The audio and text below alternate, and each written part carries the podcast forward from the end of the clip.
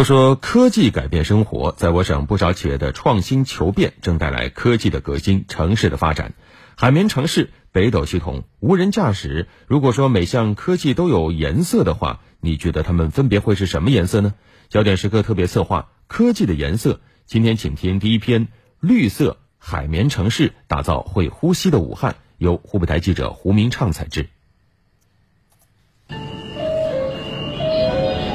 地铁无人驾驶、云游戏、海绵城市、北斗定位、区块链、元宇宙，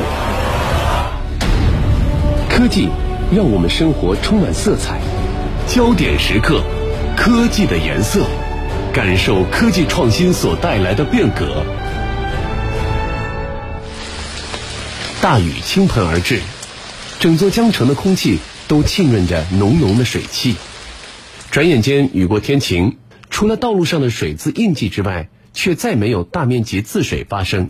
呃这几年，那我武汉那个排水搞得还是可以。南湖这边的话，这好几年冒淹过水了。用一句话形容现在的武汉，那就是小雨不积水，大雨不内涝。而这些都得益于从2015年开始的海绵城市建设。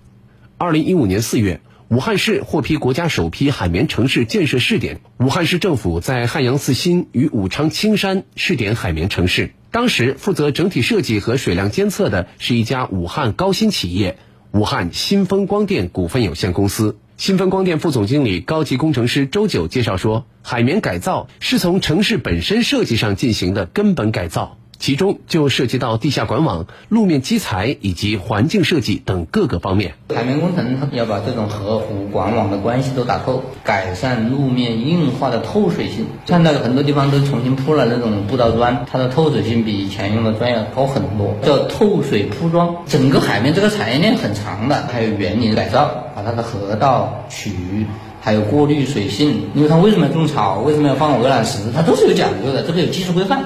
总体上的目的是什么东西哦？就是让你这个水循环变得更通畅。海绵城市的建设，除了改造地下管网，还要掌握城内河湖的库容。武汉南湖寻思河流域一排水泵向寻思河内排水，而与之相连的城市地下管网内关键节点流量监测仪正实时采集排水管网的流量、流速、液位等数据。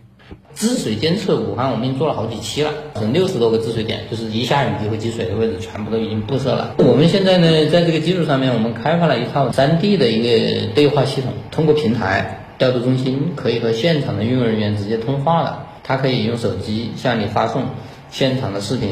水淹的情况，武汉说实话，你要再想开上海还有点难度。